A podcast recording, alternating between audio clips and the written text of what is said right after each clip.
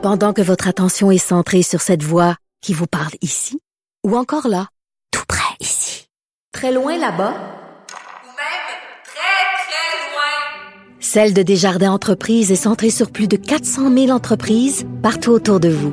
Depuis plus de 120 ans, nos équipes dédiées accompagnent les entrepreneurs d'ici à chaque étape pour qu'ils puissent rester centrés sur ce qui compte, la croissance de leur entreprise.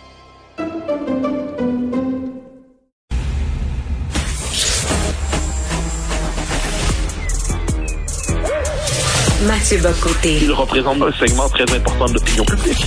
Richard Martineau. Tu vis sur quelle planète? La rencontre. Je regarde ça et là, je me dis, mais c'est de la comédie. C'est hallucinant. La rencontre. Bocoté. Martineau. Alors Mathieu, tu as écrit un blog très intéressant aujourd'hui, Le Nombre, le Nombre, le Nombre, où tu parles justement du poids démographique des Canadiens français qui ne cesse de fondre comme neige au soleil au Canada. Et euh, tu cites euh, cet extrait de ta, une de tes séries préférées, tu en parles souvent, Duplessis, euh, avec Jean Lapointe dans le rôle principal, une série qui a été écrite par Denis Arcand. Et à un moment donné, Duplessis parle à Adélard Godbout et lui dit, et là je cite, c'est pourtant pas compliqué. Quand on a signé la Confédération, on était la moitié de la population du Canada. Là, on n'est même pas le tiers, puis bientôt, on va être en bas du corps. Mais quand tu représentes même pas le corps d'une fédération, mon chum, t'as pas grand-chose à dire. C'est vrai, tout est là, là. Ah ben oui, moi je trouve que c'est une phrase d'une lucidité incroyable. C'est-à-dire la phrase, la formule le nombre, le nombre et le nombre, elle nous vient de Michel Brunet. Euh, apparemment, l'aurait-il emprunté à Arnold Toynbee, mais ce qui est certain, c'est que Brunet l'utilisait beaucoup. Brunet est une des, des trois grandes figures de l'école de Montréal, donc les historiens qui ont véritablement refondé le nationalisme intellectuellement au Québec dans les années 50, euh, début 60.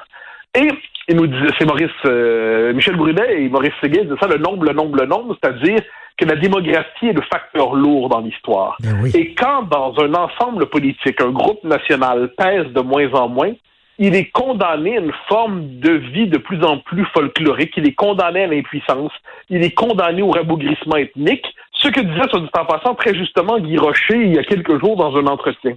Et moi, ça me frappe dans la société québécoise contemporaine, cette incapacité à penser la question du nombre.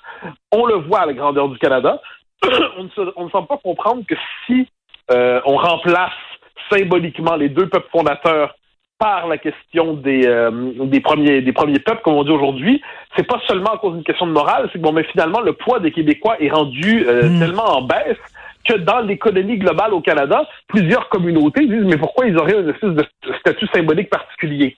Ensuite, au Québec même, et ça c'est la partie qu'on oublie aujourd'hui, le poids des Québécois francophones est en régression. On pensait auparavant que il y avait le West Island, puis le reste, en gros, du Québec, avait, c'était le Québec francophone. Eh bien non, maintenant, l'ensemble de la région de Montréal politiquement, c'est-à-dire Montréal, sauf quelques comtés, Laval, et demain la rive sud et, après-demain la rive nord, vont voter comme le West Island peu à peu. Et là, donc ça, c'est la démographie qui commande. Alors, quand je vois des leaders nationalistes dire sans dire le mot identité, c'est bien dire identité, dire langue française, et dire tout ça sans dire immigration. C'est-à-dire la question centrale pour notre avenir comme peuple, c'est est-ce qu'on est capable de, recevoir autant de gens qu'on reçoit en ce moment? La réponse est non. Eh bien, cette espèce de capacité à parler de tout sauf de la tendance lourde, du nombre, du nombre et du nombre, ça témoigne d'un nationalisme déréalisé. Et euh, il ne faut pas se surprendre ensuite que les Québécois, peu à peu, perdent contact avec leur propre réalité mhm. parce que leurs élites ne nomment pas la réalité de fond qui, aujourd'hui, compromet leur existence. Écoute, on pourrait dire que les Canadiens français ou les Québécois, là, bon, euh, sont victimes de leur succès. C'est-à-dire qu'on s'est enrichi, euh, on s'est embourgeoisé, on est sorti de la misère et on sait que quand euh, tu atteins un certain niveau euh, d'aisance, tu as moins d'enfants. Hein? Les, les, les, pauvres, leur, richesse, c'est Jean-Luc Mongrain qui disait ça. Quand tu es pauvre, ta richesse, c'est tes enfants. C'est la seule chose que tu as. Tu pas d'argent en banque, tu rien. C'est tes enfants. Tu as tendance à en avoir beaucoup. Et quand tu commences à monter euh, dans l'échelle sociale, ben tu as deux enfants, des fois tu as un enfant. Ben ça fait que là, ça a une incidence politique, ça. Oui, mais toutes les questions de proportion ensuite. C'est-à-dire que moi, je je suis pas sur le mode où je dirais aux gens, ben faites des enfants et ainsi de suite. Je pense que là, on n'est pas dans une société où ce, ce, ce, de commandement serait recevable. D'ailleurs, il ne le serait pas en lui-même. Mais ce qui est vrai, c'est qu'il faut, faut recevoir des immigrants en fonction de la capacité d'intégration. Or, or aujourd'hui, de manière un peu artificielle, on dit, ah ben ok, ben, on va renouveler la population par l'immigration essentiellement. Mais on se rend pas compte que, vu la dynamique de l'intégration à Montréal et à Laval, ceux qui arrivent, ils se canadianisent culturellement bien davantage qu'ils ne se québécisent culturellement. C'est triste, mais une nation, c'est pas une abstraction géographique ou administrative. Une nation, c'est un peuple, c'est des mœurs, c'est une culture, c'est une langue. Or, on n'est pas capable d'intégrer des nouveaux arrivants à Montréal et à Laval. Alors là, la question que bien les souverainistes se posent, bien les nationalistes, c'est qu'ils disent ah, mais c'est parce qu'on n'est pas assez ouvert. C'est parce qu'on n'est pas assez généreux. Si on tendait la main comme Gérald Godin, ils voudraient tous soudainement nous embrasser puis danser avec nous à cette carré. Mais non, c'est pas qu'on n'est pas assez ouvert, c'est qu'on n'est pas assez fort. Ça, encore une fois, les souverainistes qui vivent de manière un peu désincarnée, les nationalistes de manière désincarnée, notre, notre problème, c'est pas qu'on n'est pas assez généreux. C'est-à-dire, on aurait beau être les plus généreux du monde, l'essentiel, c'est d'être le plus fort, qui a un avantage à s'intégrer au groupe national francophone plutôt qu'aux anglophones. Et ça, ça implique quoi? Ça implique qu'on a une maîtrise des grands paramètres de socialisation politique, économique, socio et culturelle et nous ne les maîtrisons plus.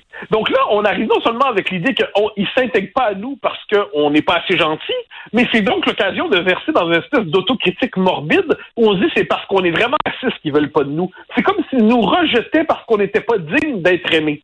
Et là, ce discours-là, il est très présent dans la gauche souverainiste et ainsi de suite. De l'autre côté du spectre, pardon, désolé, de l'autre côté du spectre, qu'est-ce qu'on a? On a François Legault, que, pour qui j'ai beaucoup d'estime, mais qui répète sans arrêt, là, on l'a vu à son congrès des jeunes euh, des jeunes caquistes, il dit on, il faut un premier ministre qui ose défendre nos pouvoirs, notre culture, notre langue, nos valeurs.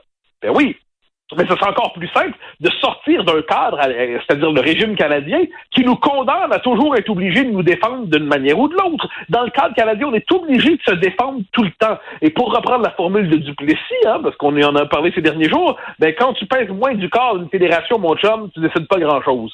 Et ça, donc, d'un côté, on a euh, la gauche, soit souverainiste ou fédéraliste, qui dit ben, si les immigrants ne s'intègrent pas, c'est parce qu'on n'est pas assez beau, on n'est pas assez gentil, on n'est pas assez généreux.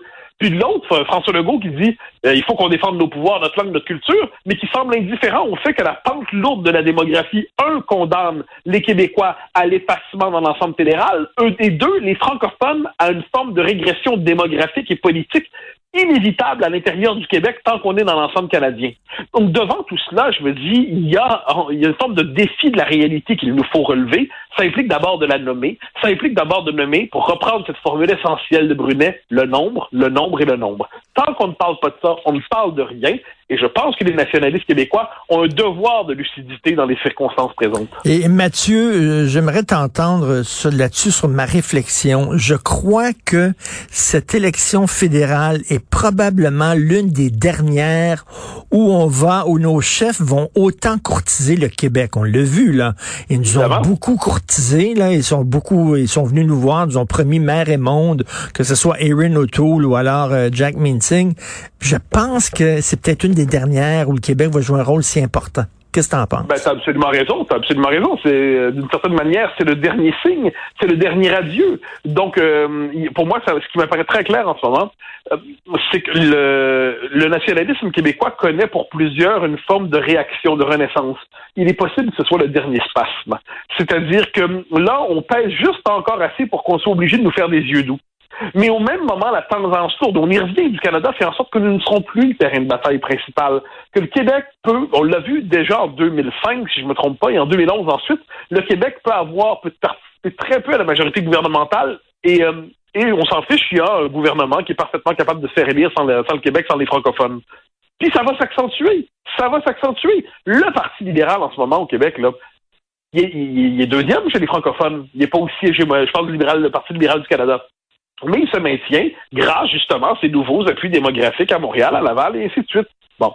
Eh bien, non, je pense que tu as tout à fait raison. C'est la dernière, une des dernières à tout le moins. Si on a, une prochaine élection d'un an et demi parce que c'est minoritaire, on en reparlera. Là. Mais c'est une des dernières élections qui se situe dans les résidus d'un Canada où le Québec a encore quelque chose à dire et veut dire quelque chose de particulier. Ça va basculer très rapidement. Quand ce mouvement-là s'accélère, eh il est plus possible de le rattraper. Et avant, on disait, euh, on peut être maître chez nous, on veut être maître chez nous. Est-ce que, selon toi, ça va être de plus en plus difficile dans le cadre de la fédération, euh, euh confédération fédérale, d'être maître chez nous, dans le, dans le ah, Canada? Ben, c'est structurellement impossible. C'est-à-dire que le Québec a profité d'une transformation du Canada dans les années 60 où le Canada croyait qu'il y avait quelque chose qui nous devait, où les Québécois étaient très affirmatifs, où le Canada se questionnait lui-même. Il y a eu une chose de fenêtre d'opportunité historique où on était capable de faire des progrès. Mais on a vu très vite les limites de ces progrès-là. René Lévesque devient souverainiste au milieu des années 60. Pourquoi? Parce qu'il dit les progrès qu'on veut faire dans le Canada ne sont plus possibles, la structure nous étouffe. Bon.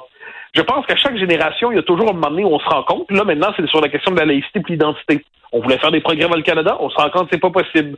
Là, ensuite, si on veut quelque chose à Ottawa, on se rend compte qu'on est obligé de supplier. Puis on verra bien si, si grand-papa bleu ou grand-papa rouge veulent nous donner ou non tel montant, tel pouvoir, tel moyen, mais on est toujours en train de quémander.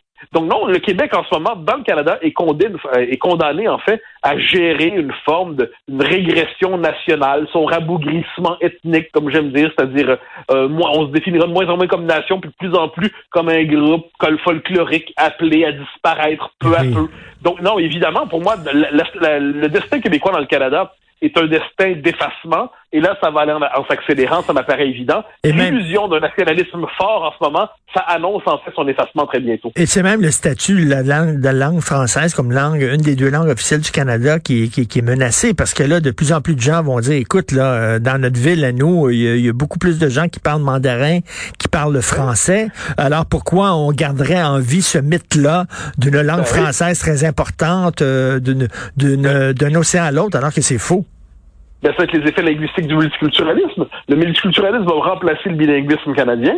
Et là, le français va redevenir ce que ça a été jusqu'à la, parenthèse de la Révolution tranquille, c'est la langue de, cette réserve nommée Québec. Donc là, où le français, va, on va parler et français et anglais, c'est-à-dire que les francophones vont se parler entre eux en français et le reste euh, du Québec euh, appelé à croître va se parler en anglais, va parler anglais. Donc, le Québec va être une province bilingue dans un Canada unilingue qui, par ailleurs, va décider de, de, de, multiplier les ouvertures aux différentes formes de clientélisme ethno-religieux, ethno-culturel, ethno-linguistique pour se recomposer sous le signe de la diversité. Tout ça est inscrit dans la démographie le nombre, le nombre et le nombre. Nous revenons à ce que nous étions avant l'affirmation nationale des années 60 et ce qui a suivi. Rien de tout cela n'est surprenant. Un peuple n'échoue pas son indépendance sans en payer le prix et nous en ressentons les effets de plus en plus aujourd'hui. Ben, c'est très pessimiste ce que tu dis, parce que ça va pas en s'améliorant. C'est pessimiste sans être désespéré. Parce que je crois, et ça je le dis à qui veut l'entendre et même aux autres, euh, que on est dans le, dans le dernier spasme, mais le dernier spasme peut être aussi l'occasion d'une espèce de dernier réveil. Et je pense que la confrontation en trois temps autour de la loi 21 avec Ottawa, autour d'un sentiment de l'effondrement linguistique et démographique qui vient au Québec, et la prise de conscience qui peut durer, si on n'est pas trop malchanceux, du fait que le Canada anglais, fondamentalement pour lui, notre désir d'affirmation nationale n'est rien d'autre que du suprémacisme ethnique, tout ça mis ensemble crée les conditions d'un Me 2 dans les dix prochaines années. Si on ne s'en empare pas, si on ne fait pas de ce Mitch 2 l'occasion du grand redressement nécessaire, eh bien, nous serons simplement les témoins de notre vivant, de la fin d'un peuple qui était aussi le nôtre. En, terminant, euh, Mathieu, tu es en train de, devenir de plus en plus parisien. Je t'ai lu et as dit que tu as vécu un week-end de ouf. Bientôt, tu vas, bientôt, tu vas nous parler, tu vas dire du coup. Bientôt, là. Non, non, mais là, je fais des synthèses dans mon appartement. Je m'amuse, je m'amuse quelquefois à dire du coup, tabarnak. et, euh, et, et non, j'étais, j'étais au pressing, comme on dit, pas chez le nettoyeur. Et il fallait que j'explique que j'avais besoin de mes chemises dès le lendemain parce que j'avais une semaine de fou. Puis là, elle me regarde, je dis une semaine de ouf. ah! Donc, probablement que j'ai mal prononcé la première fois et la deuxième, ça allait. Mais accessoirement, j'ai pu avoir mes chemises. Donc, l'argument, la semaine de ouf a été utilisé. Je saurais faire usage. Ensuite, il faut faire des petites synthèses. Hein, j'ai dit, du coup, baptême, ça va pas bien, c'est boire. Bon, mais on n'est pas encore rendu là. ben, du coup, on se reparle demain. Merci beaucoup. Bonne journée, Mathieu. Au plaisir, mon pote. salut, salut.